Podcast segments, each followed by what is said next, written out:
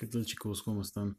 Vamos a empezar una nueva semana de, de trabajo eh, y vamos a cambiar de tema. Vamos a dejar un poco de lado la, la parte de la religión en, en, la Nueva España y vamos a pasar al último bloque que tiene que ver con la economía, que, que en este caso se va a llamar el, desarrollo económico de la Nueva España, que es lo que vamos a revisar. Son básicamente todos los resultados que, que obtuvo a nivel económico la Nueva España. ¿okay? En las dos ocasiones anteriores habíamos verificado cómo, cómo eran los esquemas de producción iniciales, o sea, cómo inició la, la modificación de la economía para, para, la Nueva España. Y en el segundo momento observamos las actividades, que si recuerdan era la ganadería, la, la, minería y la agricultura. En este caso vamos a, a ver, repito, los, los resultados, cuál es el desarrollo de la, de la riqueza formada por la Nueva España. Bueno, eh, en, el siglo, en el siglo XVI, las zonas de explotación y dominio, sobre todo de la minería, dieron grandes, eh, grandes resultados para la, para la colonia. Eh, en específico, en específico se, se, detalló sobre todo en el avance técnico y científico de la extracción de metales, sobre todo de metales preciosos, como la, la plata, eh, y algunos, y algunos que funcionaban como parte de, procesos secundarios, como el, el, hierro, es decir, para fabricar otros objetos. ¿Ok? Bueno, eh, en, en, en, el centro occidente del país se, se le conoció a una ruta comercial minera como el Camino de la Plata. ¿Ok? Eh, este Camino de la Plata transcurría entre la Ciudad de México, lo que conocemos como la Ciudad de México, hasta llegar a Querétaro, el, actual estado, y posteriormente llegando a Guanajuato. ¿Ok? Eh, en este primer momento, solamente si se fijan, vamos a tener una, una evolución del comercio a nivel céntrico, ¿no? A pesar de que Guanajuato no está tan, tan en el antiplano, sigue siendo, sigue siendo del centro. Pero posteriormente se, se iba a, extender de México a Guadalajara, que está, está muy cerca de Guanajuato, eh, y Zacatecas, ¿ok?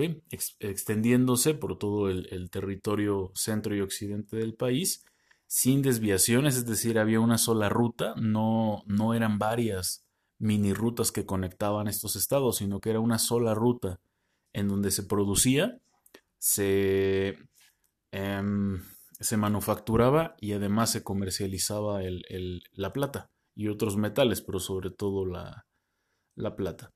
¿Ok? Bueno, este, esta ruta todavía existe de, cierta manera, pero ya no, ya no como en ese entonces. En ese entonces era una de las principales eh, fuentes de riqueza de que, que, se tuvieran registro en las colonias en general. En las colonias de América. Eh, posteriormente, eh, Veracruz, Veracruz eh, se fue metiendo un poco en esa dinámica, aunque realmente a Veracruz lo que le concernía era, era la producción agrícola. Eh, incluso, incluso se llegó a, a, pensar en, en, extenderla hacia países, hacia países, hacia estados del, del norte o provincias del norte.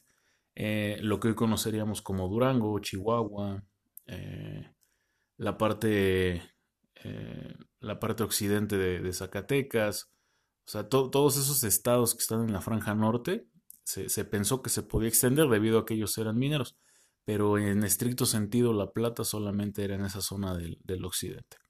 ¿Ok? Bueno, eh, esto tiene que ver con, con los resultados que, que surgieron a través de la minería. En transporte y comunicación. Digo, ya, ya de entrada, el hecho de que exista transporte eh, normalizado y medios de comunicación terrestre ya es un gran avance. En, una, en una colonia que en primera instancia se pensó como, como solamente eh, quien dotaba a la corona española, se llegó a pensar que, que podía funcionar como una, con una estructura organizada de, de Estado-nación, solamente que sin las libertades. ¿okay? Seguían siendo pertenecientes a, a la corona española. Eh, siguiendo el mismo ejemplo, el Camino de la Plata eh, genera la, necesidad de, generar transporte y medios de comunicación terrestre. Eh, ¿Cuáles eran esos transportes? Bueno, en, general eran, se le llaman carros, digo, en la actualidad le llaman carretas o carrozas, pero son carros, o sea, el nombre, el nombre real sería carro, pero que eran, eran jalados por animales de tiro, en, estricto sentido eh, mulas, caballos, o en algunas ocasiones, en, algunas ocasiones se llegaban a utilizar eh, burros, pero eh, el detalle con, los burros es que no son una especie tan, tan rápida. Son una especie muy resistente, pero no, no tan rápida. por eso es que se, se prefería el, el trabajo de las mulas y de los caballos.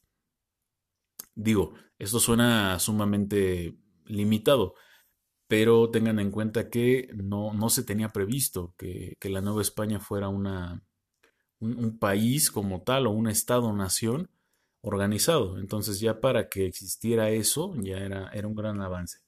Además, eh, se pensó, se pensó ampliar los, los, caminos, que en ese entonces eran caminos, no había carreteras, em, en, una versión mucho más segura, es decir, no utilizar las, las, em, las vías originales, ¿no? Las vías que utilizaban en el, México prehispánico, porque eran, digo, ya aparte de peligrosas, porque ellos desconocían el camino, eran, eran sumamente eh, exhaustivas, o sea, era, era muy caro transportar los, los objetos.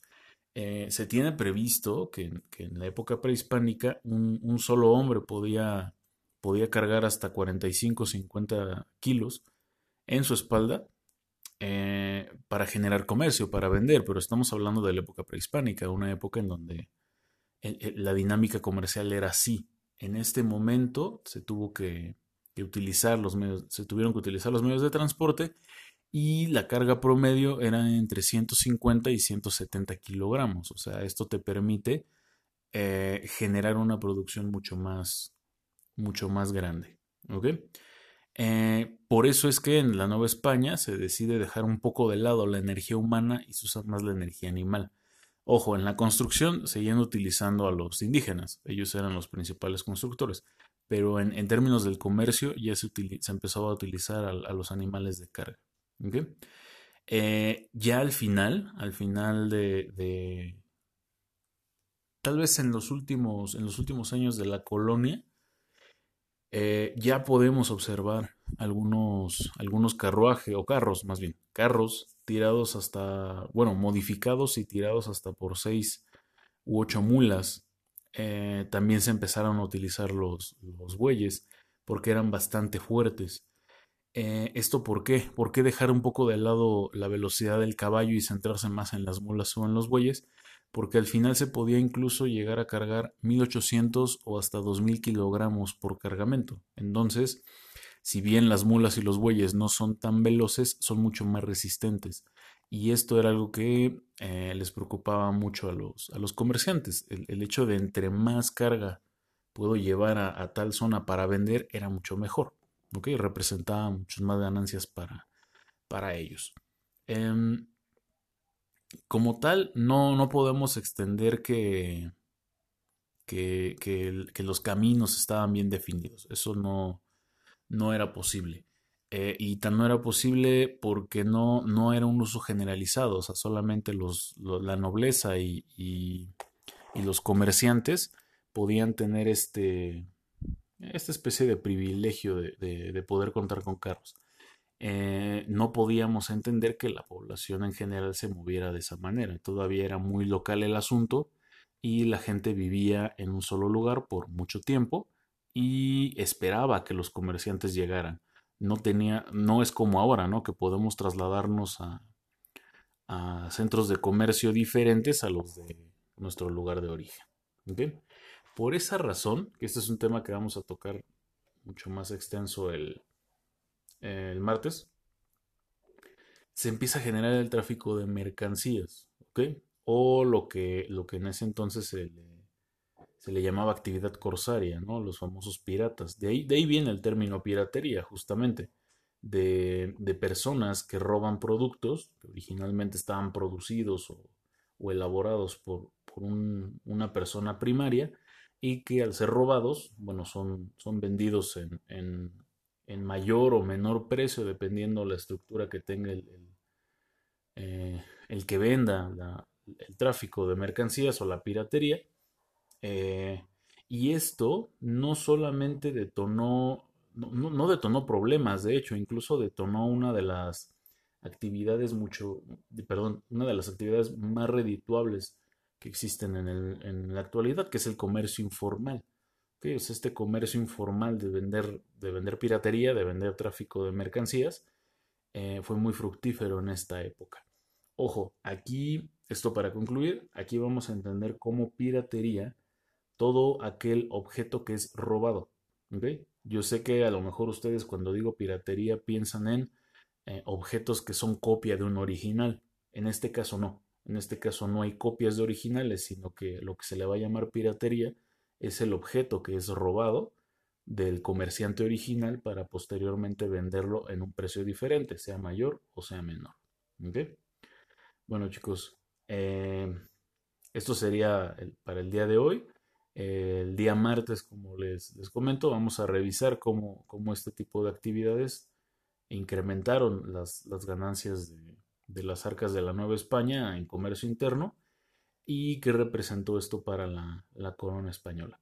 Recuerden hacer sus notas y subirlas en la plataforma. Yo voy a estar en el horario de clase resolviendo sus dudas en caso de que las tengan. ¿Vale? Hasta luego chicos.